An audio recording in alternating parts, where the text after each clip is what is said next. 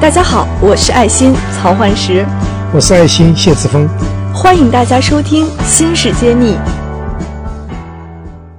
欢迎大家收听《芯片揭秘》录音棚。本期我会跟谢院长一起再和大家对五 G 的进展做一些讲解。因为五 G 自从今年六月份行业标准正式推出之后，整个通讯行业仿佛都是炸了锅。在这个很多这个炒股的市场上，五 G 概念股也是。涨得比较厉害，那么我也会被经常问，被很多人问到，说到底啥是五 G？五 G 的这个概念股到底有哪些？哈，所以我我这个会受到一些人的朋友的关心。那么今天呢，我先想请谢院长给我们讲讲五 G 的架构和它的产业链到底是一个什么样的一个情况？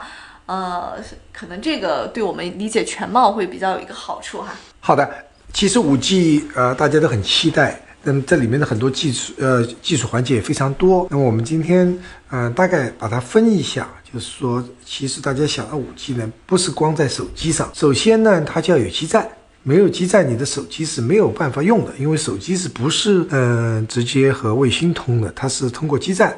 来做通讯的，那么当然卫星也可以通，但是卫星呢是非常昂贵的，大多数的除了我们的导航呃系统以外，大多数不走，就不走卫星渠道，是走的是基站。所以那么基站里面就分为基站的这个天线，基站的射频。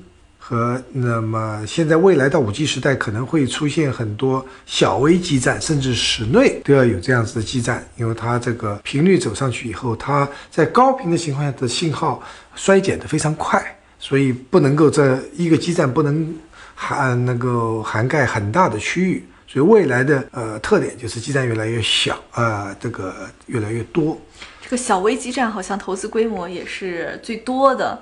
大概投资占比要到九百亿美元哈，因为它多，每一个小微基站，呃，比大基站是便宜，但是九百亿人民币哈，我刚刚口误，九百亿人民币对。那么还有呢，就是相关的这个通讯网络设备，这里面也用到很多很多的芯片，这这是这是一个一个大头。那么还有就是和光纤通讯，呃，需要布光纤，那么光模块，啊，网络规划，再还有那个系统集成。再加上大量的应用的服务，所以这是一个非常复杂的一个环节。那我们大多数比较有感觉的都是新手机。那我们我们待待会儿呢，可以专注讲一下手机有哪一些这个芯片供应商。嗯，好，全球好像在刚刚这么复杂的一些方面呢，一共有六大厂商，以六大芯片厂商来做了布局。呃，也请这个谢院长把这个六大厂商的进展情况和他们分别做哪几个板块、优劣势是怎么样，给我们做一些介绍。嗯，好的。首先应该是高通。对，这六家公司呢，大家都非常有名啊，特别是呃，我们所说的这个 Intel 呢，是一个黑马。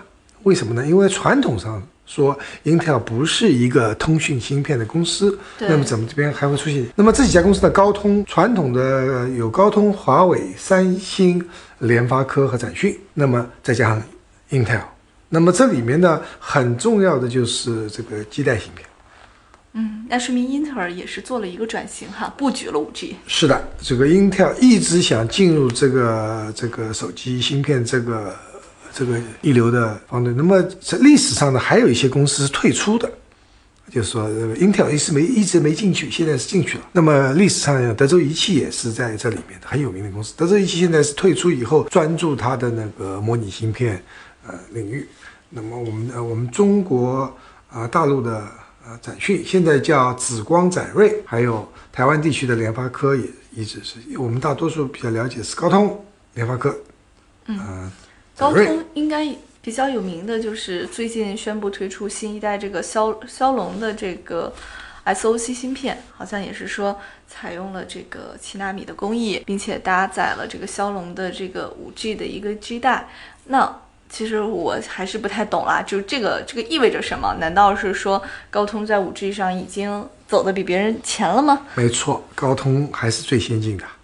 所以说，真正那个大多数的芯片，呃，说是准五 G，其实是还没到五 G 的水平。比如说我们刚刚那个麒麟九八零，它实际上是一个四点五 G 这样一个一个水平的，一个过渡性的。那么真正到五 G 的，高通还是走在最前面，高通还是标杆。呃，那个高通的它的主战场现在就是定在五 G 上面了。那么它在拼命的在，因为华为用自己的芯片嘛，它就在和中国的其他的芯片公司，小米啊、OPPO 啊、vivo 啊在进行合作。那么这些这些公司它必须要用那高通的芯片的，因为它自己的它不具有这样基带芯片的能力。嗯，也就是说，他在打国内除了华为之外其他厂商的客户的主意，对吧？是的。嗯。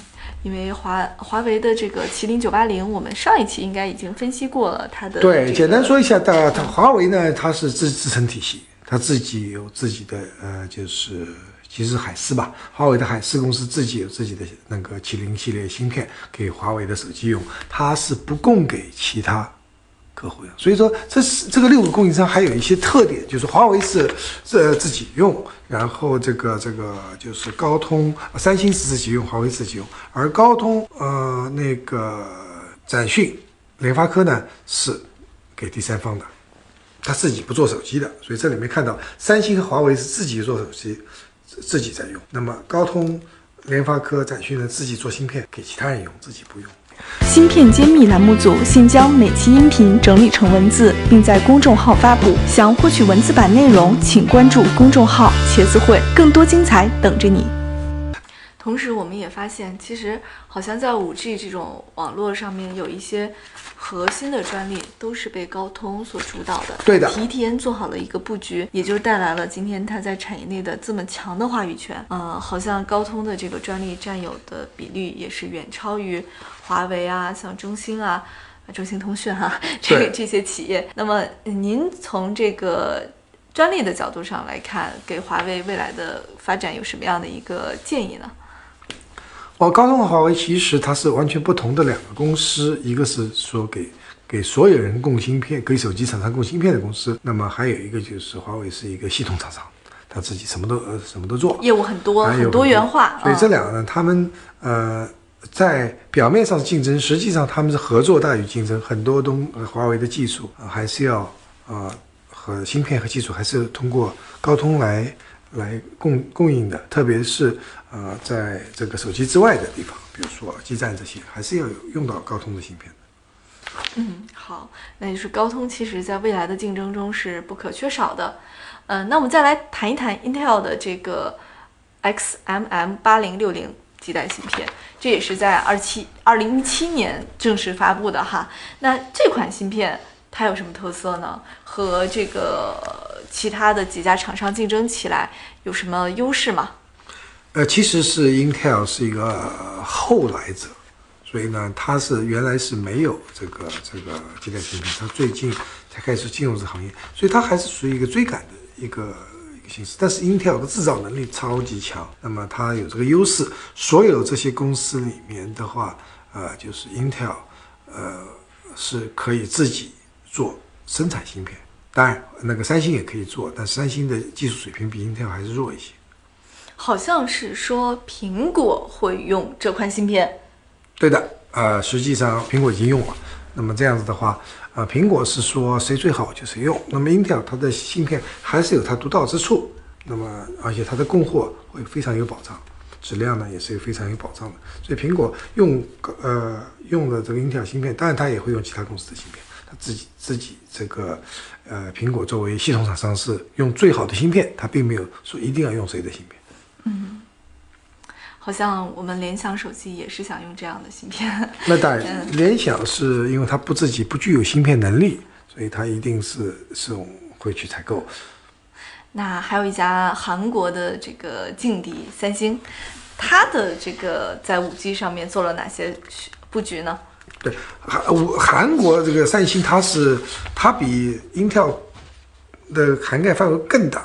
你说两端，Intel 是不做手机的，那个，而且 Intel 也不做这个，就是材料制造。韩国是真正这个公司什么都做的感觉，所以在它的芯片里面的话，它也自己用，它并不是给别人提供这样子一个一个芯片。具具体到它的这个五 G 到底谁会胜出的话，今天还不是还看不清楚。但总的来说，大家感觉高通还是领先的。最后就是这个联发科还有展讯。